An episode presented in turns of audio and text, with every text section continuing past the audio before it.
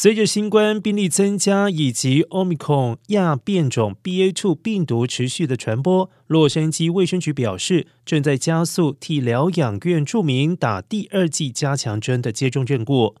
目前，洛县疗养院住民当中，百分之九十一已经完全接种，百分之八十五已经完全接种，而且接受第一剂加强针。而在疗养院的员工当中，有百分之九十八完全接种，百分之八十五已经完全接种，并且接受了第一剂加强针。